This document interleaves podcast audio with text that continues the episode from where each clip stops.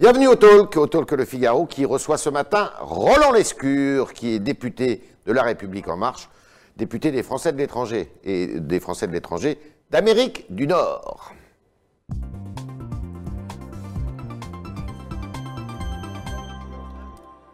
Bonjour Roland Lescure. Bonjour Esther. Alors, votre groupe doit se donner un nouveau président, puisque Gilles Legendre a remis ses démissions euh, avant l'été. Oui. On parle de Christophe Castaner, l'ancien ministre de l'Intérieur. On parle de François de Rugy, l'ancien président de l'Assemblée nationale.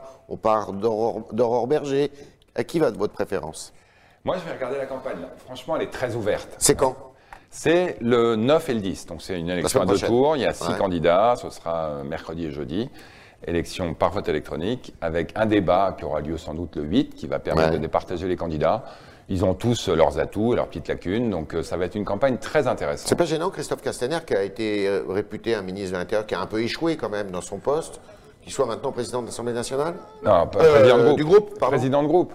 Non, il fait partie des candidats euh, évidemment légitimes. Il est légitime comme tous les autres. Alors, il n'a jamais siégé avec nous, mais il a siégé dans le mandat précédent. Il a été ministre des Relations avec le Parlement. Il fait sa campagne, comme Aurore Berger, comme François de Rugy, comme les trois autres. Et donc, euh, c'est assez intéressant. Alors, dans quel état d'esprit est le groupe actuellement Puisqu'il a quand même maigri, il a fondu. Euh, Vous n'avez même plus la majorité euh, absolue, euh, comme par le passé. Euh, Dans quel état d'esprit est ce groupe quand même assez tiraillé entre ceux qui viennent de la gauche, ceux qui viennent de la droite? Alors, d'abord, il reste, je dirais, assez épais. Il n'a pas fondu. Il a un peu maigri, Ouais. mais bon, on reste Mhm. quand même assez pesant. hein. Donc, on est très, très près de la majorité. Évidemment, avec les deux autres groupes majori- enfin, majoritaires, Agir et et Agir, Modem. on l'est très largement. Euh, c'est vrai qu'il est un peu abîmé. Euh, D'abord, un certain nombre de mes collègues euh, sont arrivés avec des espoirs sur le métier de député, ont peut-être euh, Mhm. eu un peu plus de mal à trouver leur place.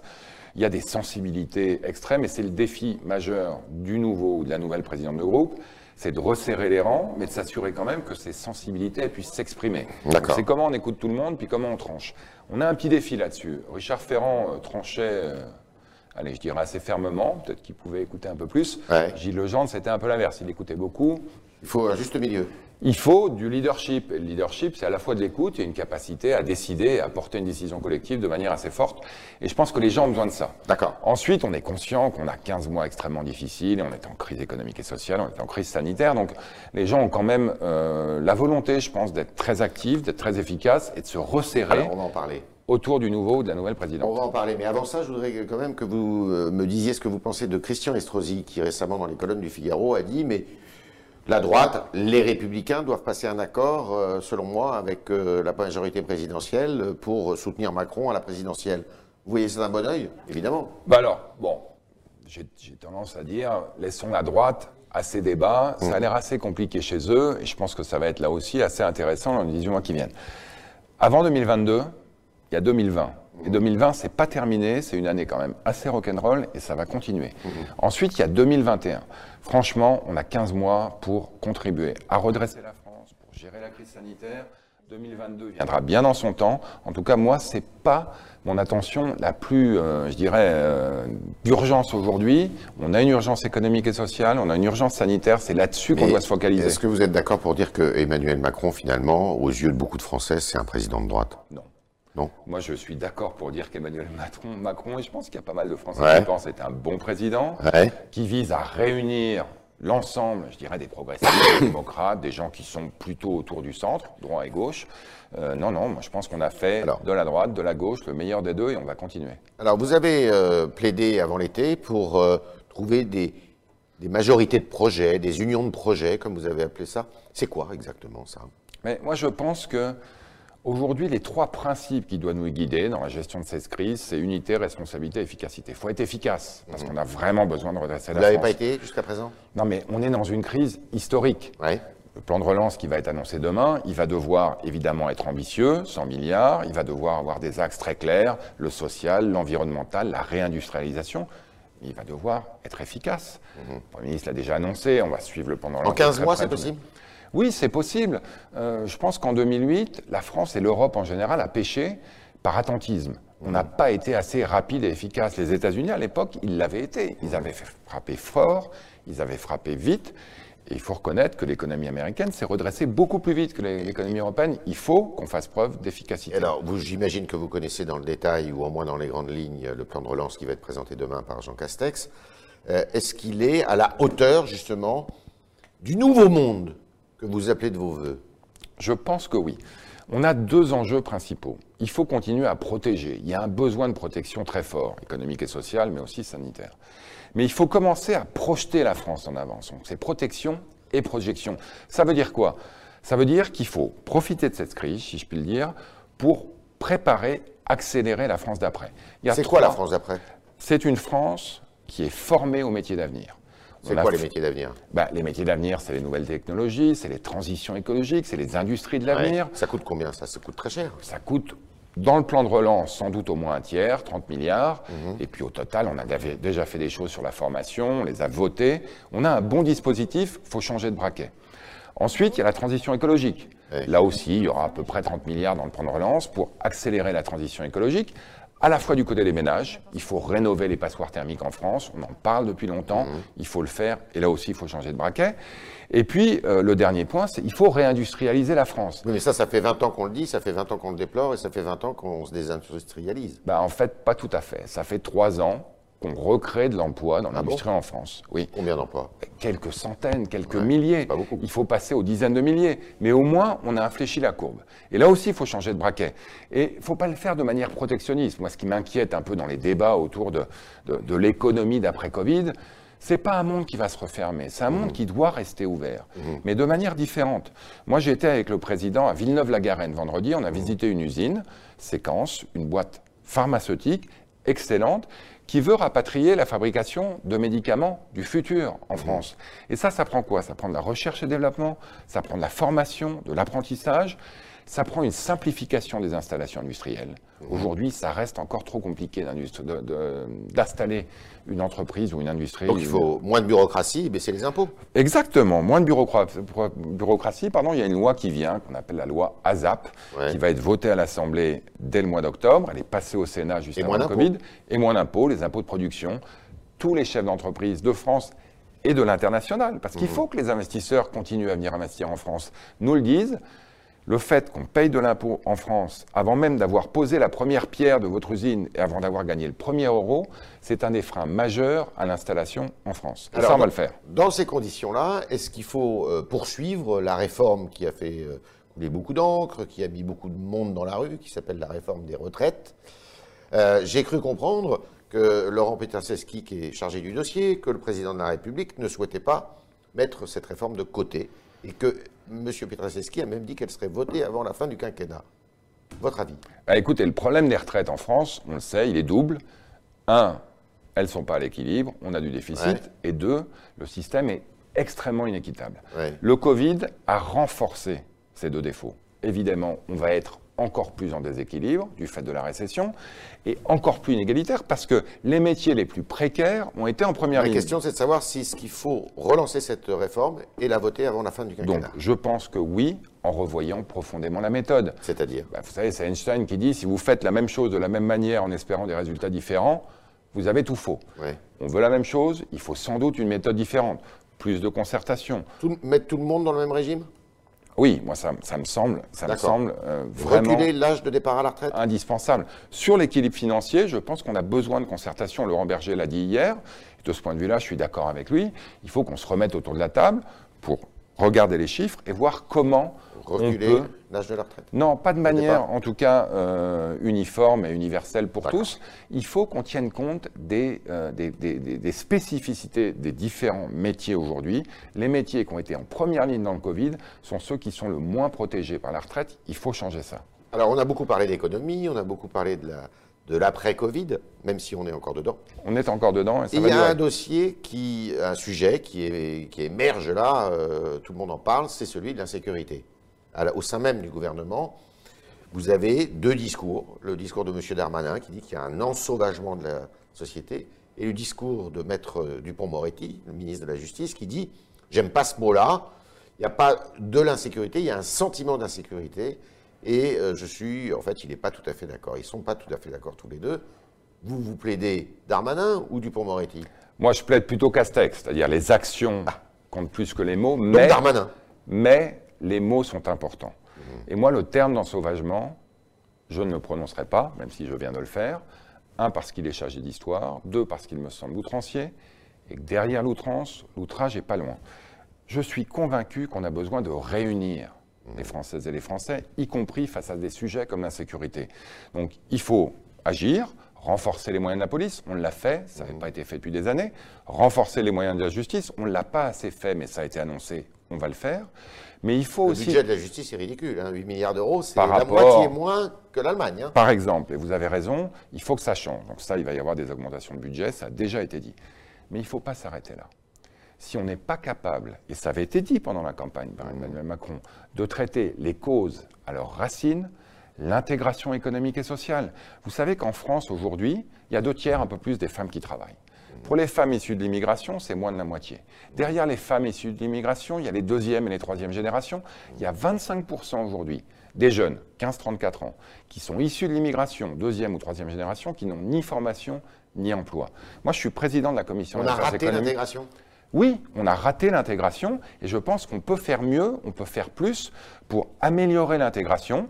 Donc oui, être dur avec le crime, mais être intransigeant avec les causes du crime. Et de ce point de vue-là, je pense qu'on peut faire mieux, je pense qu'on peut faire plus. Vous préférez parler d'intégration que d'assimilation? Bien sûr, bien sûr. Parce que euh, je pense que euh, on peut être français mhm. et garder ses origines. Mhm. Moi, vous savez, je suis français et canadien. Je suis mhm. français depuis 55 ans. Je suis canadien depuis 5 ans. Et je ne renie pas ce que j'ai appris au Canada en y, vivant pendant 8 ans en revenant comme député de la majorité française. Je reste imbibé de ce que j'ai vécu là-bas et j'espère d'ailleurs l'amener dans les débats sur ces sujets sur lesquels on est toujours beaucoup trop clivant, alors qu'au Canada, là-dessus aussi, on s'est rassemblés. Alors, euh, vous, nous emmenez outre-Atlantique. Justement, il y a un sujet qui euh, émerge aussi en France, euh, et notamment auprès des, des Français de l'étranger qui, pour beaucoup d'entre eux, trouvent que les frais de scolarité de leurs enfants dans les lycées, les établissements scolaires français à l'étranger ont considérablement augmenté. Et c'est un peu en décalage, y compris d'ailleurs pour les, nationaux de ces pays-là qui veulent fréquenter le lycée français. C'est un peu en décalage à ce que dit le ministre des Affaires étrangères, qui dit qu'il voudrait qu'il y ait plus d'étrangers qui viennent et qui fréquentent ces établissements. Et qui, et qui apprennent le français, c'est essentiel. Le problème, il est qu'on a quelques vaisseaux amiraux qui coûtent très cher, effectivement, mmh. les lycées français à l'étranger. Et je le vois en Amérique du Nord, on a plein de nouveaux modes d'école dans lequel le français est présent, dans lequel l'éducation française est présente, qui sont en train d'émerger. Et cela, il faut les aider parce qu'ils sont en général moins chers. Il y a des écoles publiques aux États-Unis, à New York, il y a des écoles publiques bilingues qui sont validées par l'AEFE, l'établissement de, l'enseignement français à l'étranger, mmh. en France, pour enseigner le bac français, par exemple. Et donc, il faut les deux. Euh, continuer à, favoriser ces vaisseaux amiraux, mais qui coûtent effectivement très cher, et appuyer ces vaisseaux un peu moins amiraux, mais qui sont tout aussi efficaces pour généraliser le bilinguisme aux États-Unis, par exemple, que je connais bien, et l'apprentissage du français, qui est une manière exceptionnelle de faire rayonner la culture française. Mais alors, l'autre reproche, c'est que les, enseignants de ces établissements-là viennent de moins en moins bien, de France et ce sont de plus en plus des recrutements locaux. Moi, ça ne me pose pas de problème, ça, il faut les deux. Il faut les deux. Il faut garder l'excellence française. On l'a dit d'ailleurs, le président l'a dit à l'Académie française il y a trois ans. Il faut qu'on puisse former des profs en français mhm. à l'extérieur de France. On a commencé à le faire euh, au Liban qui aujourd'hui a bien d'autres bien d'autres défis. Euh, donc, euh, et qu'on ait dans des lycées français à l'étranger un peu le meilleur de deux mondes, mhm. l'excellence française, mais la réalité de la culture locale, ça me semble une excellente idée. D'accord. Nous sommes avec euh, Roland Lescure, qui est aussi président d'ailleurs de la Commission des affaires économiques à l'Assemblée nationale.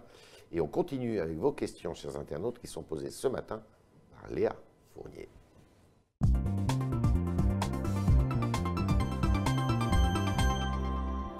Bonjour Léa. Bonjour Yves. Bonjour Monsieur Lescure. Bonjour. Euh, ma première question vient de Cécile sur Twitter qui affirme que des Français sont coincés aux États-Unis avec l'impossibilité d'avoir les résultats de leurs tests euh, en moins de 72 heures. Elle souhaiterait qu'il soit possible de se faire tester à l'aéroport à leur retour en France. Que lui répondez-vous? Bah, D'abord, j'ai passé une bonne partie de mon été. Hein. Parti, sur ce sujet. Sur ce sujet particulier. Effectivement, on a émis une règle qui disait vous devez avoir un test de moins de 72 heures pour pouvoir prendre l'avion. Mhm. La réalité, c'est que vous, pouvez vous faire tester aux États-Unis, mais ça prend 5 à 7 jours pour avoir les résultats. Exactement. Et donc, moi, j'ai plaidé avec succès auprès du Premier ministre pour qu'on ait des exceptions à cette règle, des dérogations. Donc, si Cécile écrit à son consulat en disant voilà, j'ai essayé de me faire tester, je n'aurai pas les résultats à temps, le consulat lui donnera une dérogation. Et si elle n'a pas de réponse, qu'elle m'écrive et je m'assurerai qu'elle en ait une. Voilà, c'est dit. Eh ben, merci beaucoup pour elle. Euh, Steph, quant à lui, déplore le fait que les tests soient payants à hauteur de 160 euros aux États-Unis. Est-ce qu'il y a une possibilité pour les Français d'y accéder gratuitement? Non, alors ça dépend beaucoup en fait des États et des villes. Donc il faut vraiment que Steph se renseigne parce qu'il y a souvent euh, des villes notamment qui proposent des tests soit, soit pardon, gratuits, soit aux alentours de 30 ou 40 euros. Mais non, ça fait partie aujourd'hui malheureusement du coût du rapatriement. Alors évidemment, quand vous arrivez en France, euh, c'est différent. Donc s'ils font l'objet de la dérogation dont je parlais, ils seront testés en arrivant à l'aéroport et là, ils le feront gratuitement. Les Français qui vont aux États-Unis, quand ils peuvent y aller, ils sont euh, systématiquement mis en quatorzaine Non, c'est le cas au Canada, avec des centaines de milliers de dollars si vous ne respectez pas la quarantaine. Donc là-bas, c'est du sérieux. D'ailleurs, le Covid a été plutôt bien contenu. Aux États-Unis, ça dépend beaucoup de votre visa. Si vous avez par exemple la fameuse carte verte, vous pouvez entrer aux États-Unis. Qui vous permet de travailler sur place. Hein. Qui vous permet de travailler sur place, je dirais, de manière indéfinie. Ensuite, il y, a des, il y a des visas de plus court terme. Là, vous pouvez entrer aux États-Unis. Et ensuite, les règles dépendent des États et des villes. Il y a des États et des villes dans lesquels il y a des quatorzaines. Il y a des États et des villes dans lesquels ce n'est pas le cas. Autre question, Léa. Une question de Célia qui vous interpelle au sujet des couples binationaux, toujours séparés euh, depuis euh, les sept mois de l'épidémie. Est-ce qu'ils vont bientôt pouvoir se réunir? En tout cas, là aussi, on, travaille dessus. Hein. C'est un sujet compliqué parce que derrière ces couples binationaux, il y en a qui sont mariés, il y en a qui ne sont pas mariés, donc les statuts diffèrent. Il y en a qui ont des visas mhm. et d'autres qui n'en ont pas. Donc là encore, hein, le Quai d'Orsay, on a beaucoup travaillé avec eux, avec mes collègues français de l'étranger, à accélérer euh, la mise en place de dérogations, d'exceptions pour réunir. Moi, je connais un couple dont euh, la jeune femme américaine est entrée en France lundi, ils m'ont envoyé une belle photo parce que je les ai un peu aidés à obtenir cette dérogation, de réunir en fin d'aéroport. Donc euh, c'est en train de se mettre en place. Il faut être conscient quand même qu'on est dans une situation extrêmement complexe. Aux États-Unis, le virus circule de manière assez forte. Donc c'est vrai qu'on est un peu sur du cas par cas et moi je suis interpellé aussi par des gens qui trouvent que ça ne va pas assez vite. Une question de Avec Respect sur euh, le chat du Figaro Live qui vous demande comment les Français qui vivent aux États-Unis voient l'élection prochaine, euh, notamment la réélection de Trump. Euh, est-ce qu'ils sont plutôt en faveur ou contre? Alors, elle n'est pas faite, cette réélection. bon, d'abord, ils sont réélection, extrêmement, extrêmement concernés par cette élection. Ils sont concernés directement. Et puis, ils voient bien que derrière cette, cette, élection se cache un véritable clash de société. Les, les États-Unis sont plus divisés que jamais. Trump est extrêmement fort dans son électorat, les démocrates sont extrêmement forts contre Trump. La campagne, c'est un référendum pour ou contre Trump. Globalement, les Français qui vivent, qui parfois votent là-bas, sont plutôt anti-Trump et pro-Biden. Mais en tout cas, ils vont suivre ça de très près et les deux mois qui viennent vont s'annoncer euh, assez haut en couleur. Euh, vous parliez tout à l'heure euh, de la nécessité pour la France de se, se mettre sur des sujets nouveaux pour le travail. C'est c'est Linda qui vous pose la question. Quelle leçon il faut tirer de l'épidémie? Euh, Le télétravail, c'est l'avenir de l'entreprise pour vous? Oui et non. Moi, j'ai fait du télétravail avec mon équipe. On a bien vu que quand on s'est retrouvé enfin après le déconfinement, on était content de se voir et surtout, on était capable d'innover davantage quand on est ensemble. Les conversations qu'on a aujourd'hui ne sont pas les mêmes que celles qu'on avait pendant le confinement. Donc je pense qu'il faut, il faut favoriser le télétravail, c'est extrêmement efficace. Ça permet de concilier de toute façon le travail et la vie familiale de manière différente. Ça ne peut pas être généralisé de manière un peu uniforme. Chaque entreprise doit s'organiser. Je pense qu'il y a encore des dirigeants d'entreprise qui sont un peu trop réticents à mon goût. Il faut l'appuyer, mais il faut intégrer le fait que pour innover, on a toujours besoin de se retrouver un peu ensemble. Vous êtes député des Français de l'étranger. Il était question, euh, de, dans le cadre d'une réforme euh, constitutionnelle ou institutionnelle, de limiter le nombre de députés, de le réduire. Et à ce titre, évidemment, les, députés des Français de l'étranger, qui sont 11, euh, eh bien, il y en aurait eu moins. Est-ce que, euh, à votre avis, il faut moins de députés des Français de l'étranger? Bah, Moi, je suis pour la réduction du nombre de parlementaires, députés et sénateurs. Je ne sais pas si on y arrivera dans ce mandat-là, mais je reste convaincu qu'il faut faire cette réforme. Qu'il faut faire cette réforme. Euh, et donc, si on réduit le nombre de députés et de sénateurs, il faudra réduire aussi le nombre de députés de l'étranger et le nombre de, de, de sénateurs de l'étranger. Ça ne va pas rendre la tâche plus facile, parce que je peux vous dire que quand il s'agit de, parcourir ma circonscription, euh, c'est à la fois assez fatigant, assez prenant, puis c'est difficile de rejoindre les gens. Mhm. Mais, mais les gens sont assez fiers quand même d'avoir un député qui est un peu leur, dans lequel ils se reconnaissent, qui a vécu comme eux en Amérique du Nord, et ça, faut le garder, je pense. Mhm. Mais oui, si on réduit le nombre de parlementaires, il faudra le faire pour tout le monde. Nous étions avec Roland Lescure ce matin. Merci beaucoup d'avoir répondu à, la question. Merci Léa d'avoir posé les questions des internautes. Et puis, Je vous le répète, vous pouvez trouver et retrouver les meilleurs moments de tout ce qui est diffusé sur Figaro Live, sur la newsletter du Figaro Live, et vous verrez qu'il y a des beaux entretiens, des beaux instants, des beaux reportages qu'il ne faut louper sous aucun prétexte. À demain, si vous le voulez bien.